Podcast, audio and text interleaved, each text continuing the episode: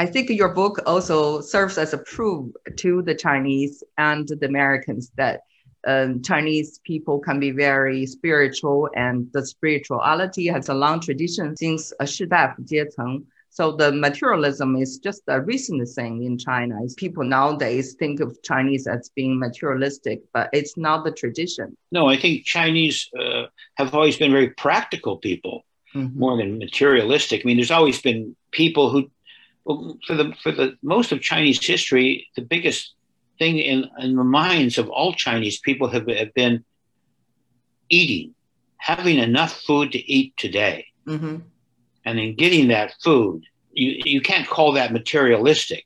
Mm-hmm. But that's what the Chinese people have been doing for the last 5,000 years is trying just to survive.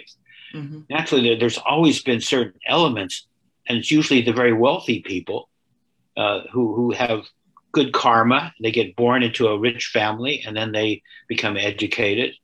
Um, those are the materialists, the people who already have material uh, welfare, uh, riches and so forth. But just the ordinary Chinese person, I wouldn't call them materialistic at all. Mm-hmm. Um, in fact, most Chinese are very, very spiritual. I mean, mm-hmm. we all con- have to confront the fact of our own death and the death of our loved ones, and we turn to the spiritual realm for answers. Uh, what to do about that? About our, what do we do about our the end of our own lives? and the lives of our loved ones. And so that's why Taoism has has, has always been a, a part of everyone's life in China. And in the last thousand years or two thousand years, Buddhism has also become part of every Chinese person's life. Mm-hmm. Um, and that's why people in America, we always think if, we, if we're religious, we say, well, I'm a Catholic mm-hmm. or I'm a, I'm a this, I'm a, you know, uh, I'm a Muslim. But in China, people don't look at religion in the same way. They, they, a Chinese person is a Buddhist and a Taoist and a Christian or whatever, because each religion offers different solutions to different problems. So, so the Chinese people are multi-religious, mm-hmm. uh, not just mono-religious. Yes, and and and of course, they've they've always been as spiritual as anybody else in the world. All we have to do is look at their the literature they've produced uh, and all, mm-hmm. all, all the the uh, remains of monasteries and pagodas and things to, to see evidence of that that quest. Mm-hmm. Yes, I'm very interested in the 1989 trip you went. You said some hermits were not very educated, didn't have high school diploma. Tell me more about them. Well, obviously, these are the kind of people who weren't caught up in the modernization of China during the 30s and 40s and, and, 50s. These are people who uh, we would say they were devotees. Uh-huh. They, the reason they were hermits is they had, at an early time in their lives, had, had embarked on a spiritual quest and not on a the normal path of going to school uh, and then going to college and then getting a job. The, the people who were hermits that I met during the eight, in 1989 mm-hmm. Were the kind of people who decided early on in life and that, that they were going to do this. And I didn't meet uh, very, very few who came from uh, families who uh, who were educated, where the mm-hmm. parents were educated. And I only met a couple of people who had gone to college when I mm. first went to the mountains in 80, 1999. Mm. These were just spiritual people, devotees. Yes. Um, and and uh, most of them were women. Oh. Because it's to become a spiritual person in China in the past, uh, you really had to have your parents' permission. And it's much easier for a daughter to get their parents' permission than a son in the past. Nowadays, things have changed in, in, in China. And when I went in, I've gone into the mountains on a, in since 1989.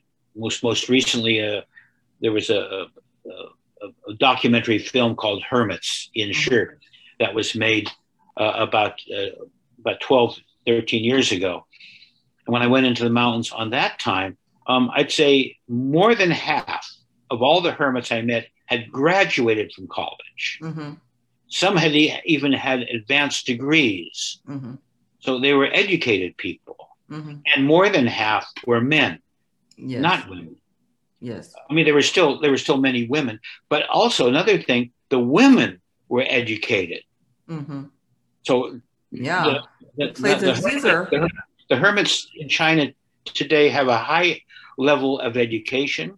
Right. Um, there's probably 60% are men, 40% are women, something like yes. that. Whereas in the past, there was the opposite 60% were women, 40% were men. And yes. none of them had college degrees. So the Chinese, the hermit tradition is a reflection of, of the Chinese society. The mm-hmm. Chinese society has changed. And so naturally, the, the kind of hermits you see in China have changed too. Yes. When I think of hermits or Buddhists, I would think of Xuanzang or my friend Heng Sure, who had a PhD degree in religious studies when I went to Berkeley Monastery, I saw those uh, women, like older women, they're like, they don't look very educated. They're in their 60s, but they're very diligent. They do their work, they do their volunteer stuff, and they're very devoted people. I'm a, like a more educated, so I always think my question is, where do you think their strengths come from? Well, it, it actually, their strength is a lot greater than that of modern her. Mm-hmm. The problem with be, being educated is you think too much. Yes. And you you have this tradition of something has to make sense before you agree to do something. Whereas somebody who relies on the cultivation of gongde mm-hmm. does so because out of belief. Yes. They believe. Um, and so the young women uh, and the older women you, you see at the temples in, in America or that you see in China mm. are, are, are largely made up of, of, of uh, women who uh, uh, deeply believe in, in the efficacy of doing good works to improve their lives and mainly to improve the lives of those who have died namely their husbands mm-hmm. and their grandparents and maybe their children. Mm-hmm. And so you, you see the people with less education simply believe. Mm-hmm. And that, in a sense, gives them a lot greater strength than a person who kind of believes, but their belief comes out of an intellectual uh, foundation. Yes. They read I, some books